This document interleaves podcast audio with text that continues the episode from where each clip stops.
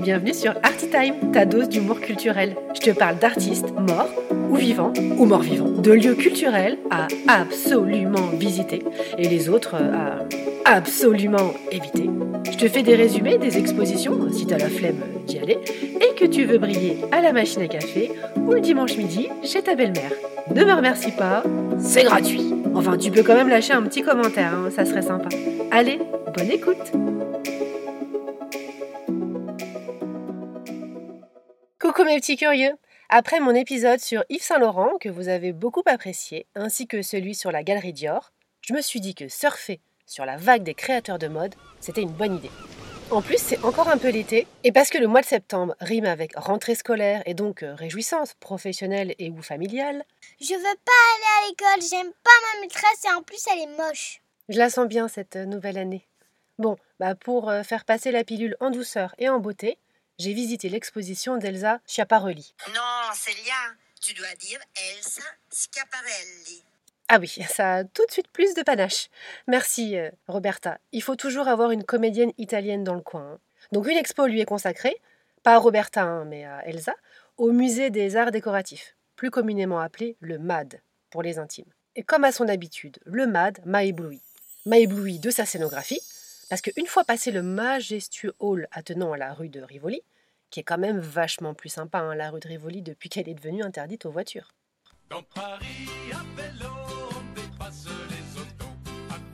Donc euh, je gravis l'escalier et ouvre cette large porte pour arriver sans préliminaire oh dans la première salle d'exposition, qui t'en met déjà plein la vue. Elle est recouverte de bas en haut de dessins d'Elsa. Elle en a réalisé 6387. Le compte est bon. Mais pour commencer, qui est Elsa Schiaparelli? C'est une créatrice de mode italienne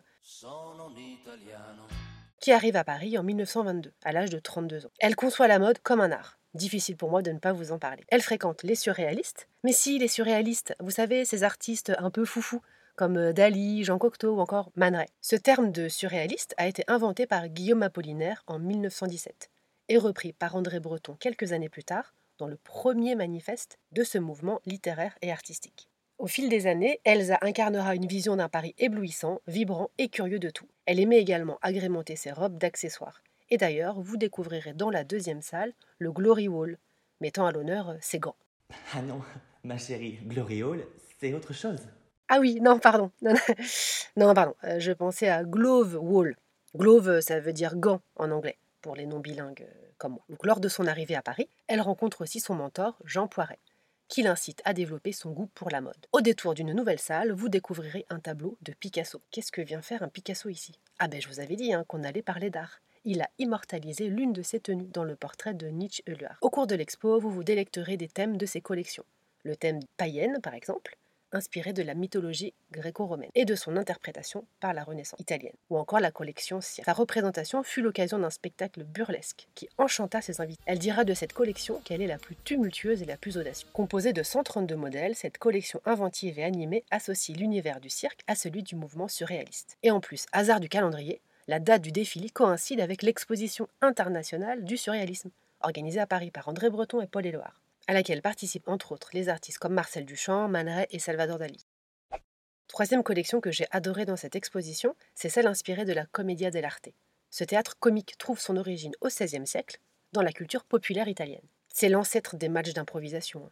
Sauf que les mecs, ils étaient masqués et portaient les habits d'arlequin. Il n'en fallait pas moins pour qu'elle s'inspire de ce monde et développe son goût pour le travestissement. Elsa la grande, amatrice de bals costumés et de fêtes masquées, organisées avec faste par ses riches clientes.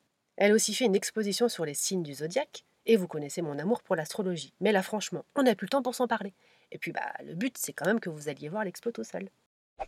Après quelques années à Paris, Elsa devient une couturière de premier plan et rencontre un big succès au milieu des années 30. Elle ouvre d'ailleurs une succursale à Londres et s'offre même le déménagement de ses locaux parisiens tout près de la place Vendôme.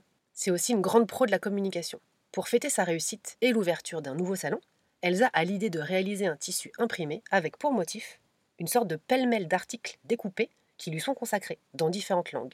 Un peu mégalo mais tellement avant-gardiste. Comme la mode ne lui suffisait pas, elle lance trois parfums en 1934. Souci, Salut et Chiaps. Ça devait être l'année du S. Ouais, on raconte qu'elle a eu un chat cette année-là et qu'elle l'a appelé Sushi. Non, ça par contre, c'est pas vrai, non. Bah, d'autant qu'à l'époque, les sushis, ça n'existait pas vraiment. Enfin, peut-être, en fait que si. Enfin, j'en sais rien. Bon, on va faire comme si j'avais rien dit.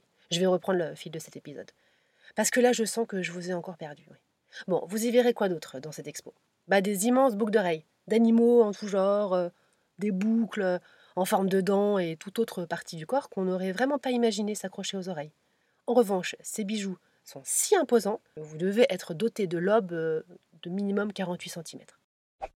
Et maintenant, elle en est où cette maison de couture?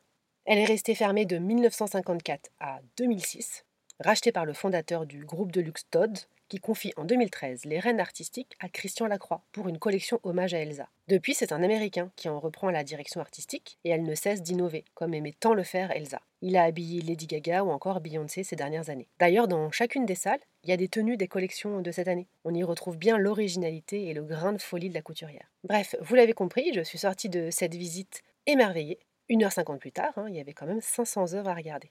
La vie d'Elsa prouve à quel point il est important de savoir s'entourer d'une brouette d'amis d'artistes pour développer son art et sa curiosité. Cette expo est divinement bien orchestrée et diablement documentée. Courez-y. Et j'ai même pas été payé pour dire ça. À bientôt mes petits curieux. Ça t'a plu? Laisse-moi un gentil commentaire, ça aidera mes amis les algorithmes à propulser ce podcast. Et parle-en autour de toi, à la machine à café, dans le métro. Bah tiens oui, si là t'es dans le métro, en ce moment, parle-en à ton voisin. Tu peux aussi lui parler de la page Instagram d'Artitime. Merci. Allez, bisous bisous.